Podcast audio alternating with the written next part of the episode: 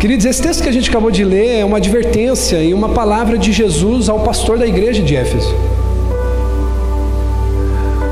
A carta de Apocalipse, ou o livro, como você queira chamar, ele é a revelação do fim das coisas e também, por que não dizer, do princípio delas.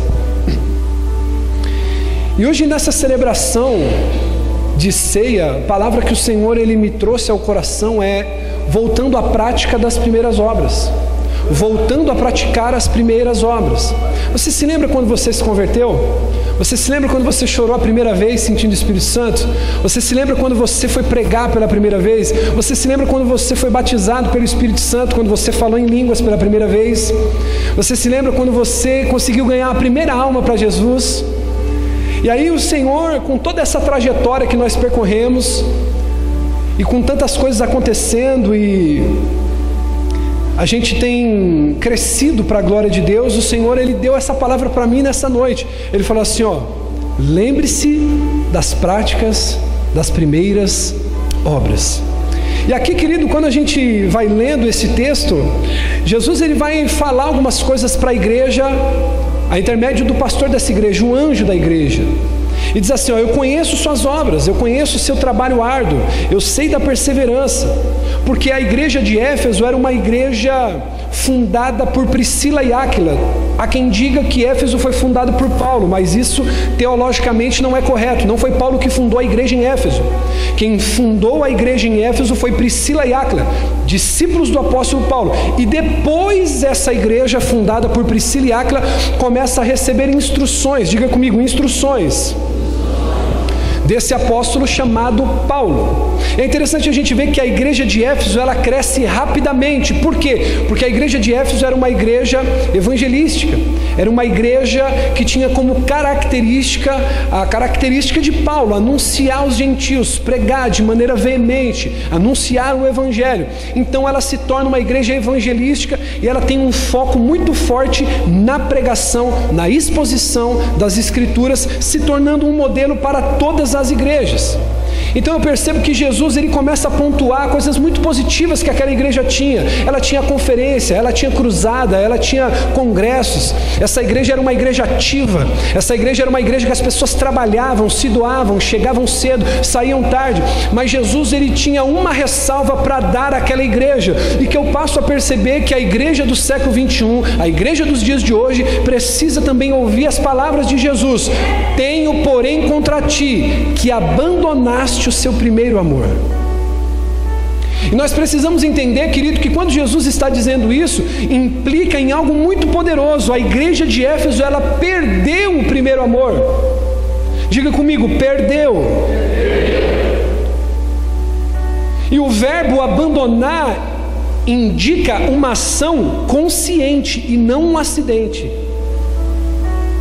Alguém que abandona um cachorro na rua, ele não abandonou por um acidente, o cachorro não caiu do carro. Essa pessoa abandonou de maneira proposital. Um pai que abandona o filho, não foi um acidente, ele abandonou. Então, o verbo abandonar indica que essa igreja de Éfeso ela abandona de maneira consciente o amor por Cristo. Isso não foi um acidente. Você nunca vai ver, querido, alguém que está afastado da presença de Deus dizendo assim: Nossa, um dia eu acordei e eu estava aqui. Você não vai ver. Por mais que essa pessoa não entenda como que os processos a levaram a estar afastada, a estar desviada, essa pessoa ela sabe como ela chegou até ali. Porque foi as decisões, as escolhas dela que a levaram até lá. Então, quando a gente entende que esse verbo abandonar significa uma ação consciente, a gente vai vendo, querido, que quando a gente vai se esfriando, não é que o diabo pelejou, não é que houve peleja espiritual, batalha espiritual, espíritos familiares. Não, muitas vezes, querido, as nossas prioridades mudaram. A gente começou a abandonar, a gente começou a deixar de lado. O que é abandonar? Já não prestar prioridade àquilo.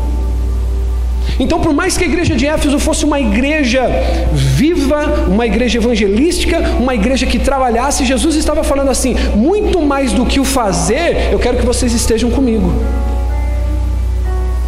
E se você parar para pensar, nessa noite o Senhor te trouxe aqui, me trouxe aqui, para que a gente possa refletir: será que você tem estado com Ele o mesmo tanto que você tem trabalhado para Ele?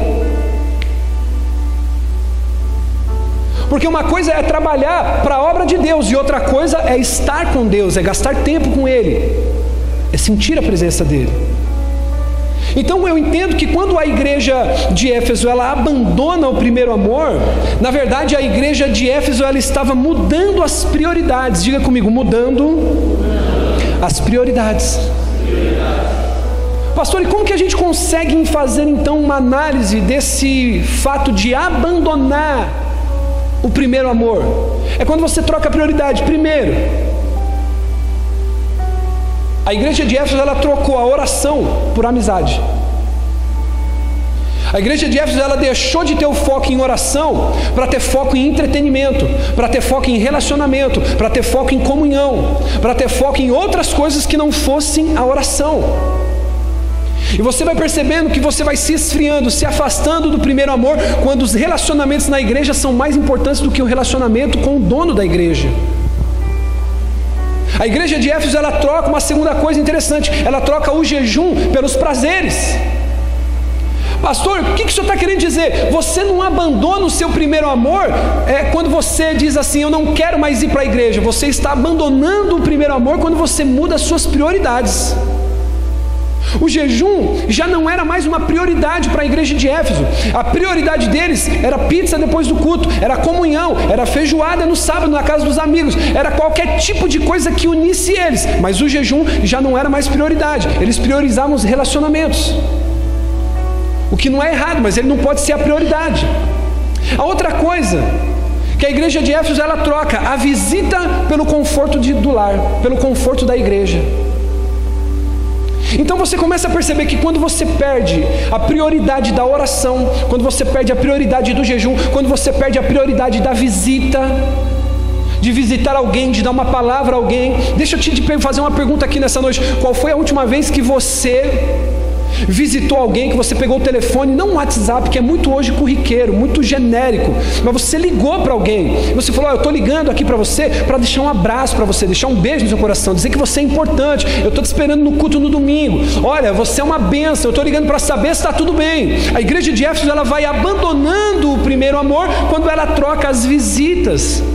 Ela troca a evangelização pelo conforto da igreja, o conforto do lar. Deixa eu dizer para você, querido, é muito bom congregar numa igreja como essa. O som está legal, o ambiente está gostoso, está decorado, está iluminado, a banda de louvor é uma bênção.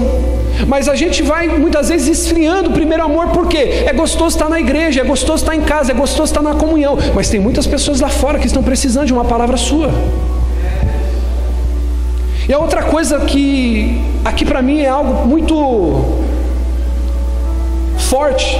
A igreja de Éfeso ela troca as pregações pelo entretenimento.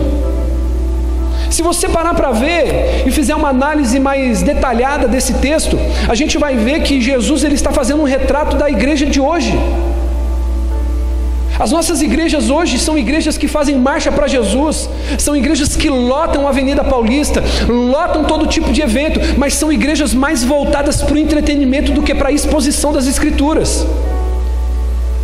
Os pastores hoje, querido, que fazem sucesso, são pastores que atacam terno no outro, são pastores que sopram, pastores que fazem unção, são pastores que fazem qualquer tipo de coisa para angariar o coração dos fiéis, mas o pastor que prega fielmente as Escrituras já não é um pastor bem visto. É um pastor frio, é um pastor gelado, é um pastor monótono. E a gente vai vendo, querido, que cada vez mais as pessoas elas querem moldar o culto ao gosto delas e não moldar o culto que agrade a Deus. Então tudo isso vai levando, querido, ao diagnóstico de que Jesus vai dizendo: vocês trabalham muito, as cruzadas de vocês são poderosas, as conferências são bacanas, o povo vem, mas e o resultado de quando o povo vai para casa? Porque avivamento não é você cair na igreja, é você ficar de pé lá fora no mundo.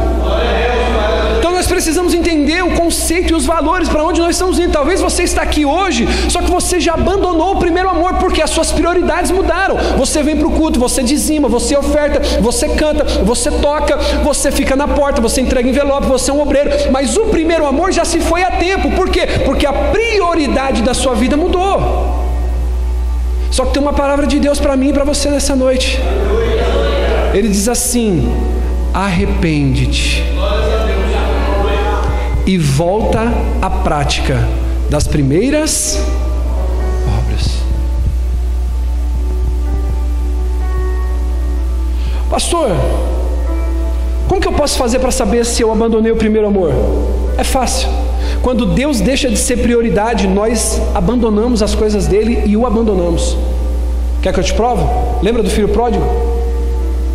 A casa do pai já não era uma prioridade. Falou, pai, me dá tudo que é meu. Posso falar isso aqui?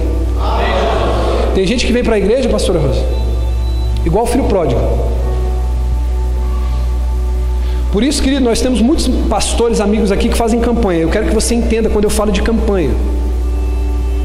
Porque tem muita gente, querido, que vem para a igreja querer só o que o pai pode dar, mas o foco dele não é a casa, o foco é os prazeres.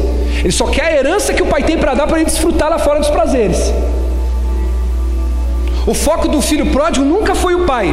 O foco do filho pródigo sempre foi o quê? A herança que o pai podia dar.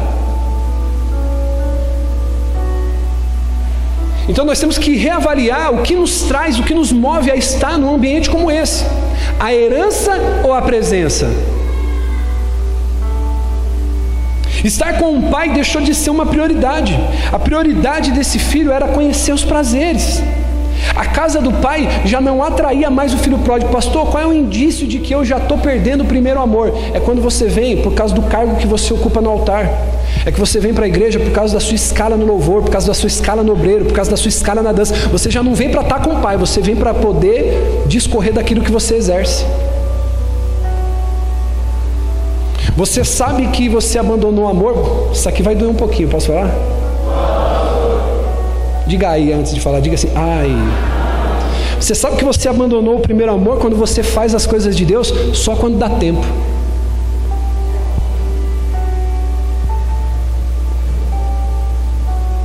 O meu amor a Deus é incondicional. Depois, eu já, eu já, cansei de ensinar isso, nós vamos falar mais uma vez. Nós temos quatro pilares nessa igreja. Qual é o quatro pilar? Primeiro, segundo, primeiro, pode ser melhor. Primeiro, segundo, terceiro, quarto. A igreja vem em quarto lugar, porque eu nunca vi ninguém, Bispa Paula, tá bem na igreja se não está bem com a família. Eu nunca vi uma pessoa congregar e ser uma bênção na igreja que ela congrega se ela não tem um trabalho, não consegue pagar as contas, não consegue colocar comida dentro de casa. Por isso que esse é os nossos pilares, os quatro pilares: Deus, família, trabalho e igreja. Agora você precisa entender uma coisa: Deus é a primazia. A igreja está em quarto por quê? Porque se você cuidar do seu relacionamento com Deus, toda essa cadeia ela vai ser atendida. Então é para isso que nós estamos aqui nessa noite. Diga aleluia. Então o que, que Jesus vai dizer no versículo 5? Fala, talvez você pode estar aqui essa noite e você está vivendo isso.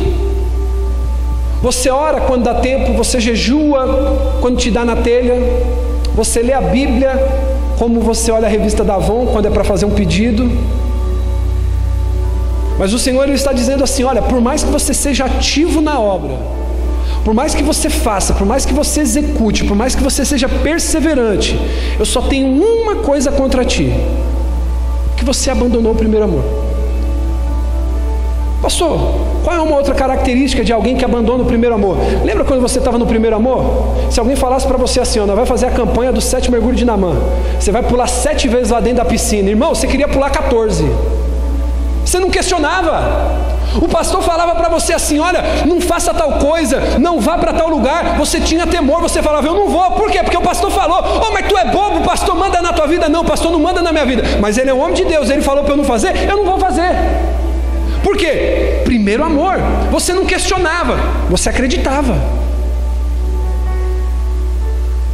E aí Jesus vai dizer, versículo 5: Lembre-se aonde caiu. Eu quero que você agora, querido, comece a trazer a memória quando foi que você começou a trocar prioridade por urgência na sua vida. Eu conversava com o pastor Marcos, recentemente a gente falava muito sobre isso, né, pastor? A gente tem facilidade de trocar o que é importante pelo que é urgente. A minha família não é urgente.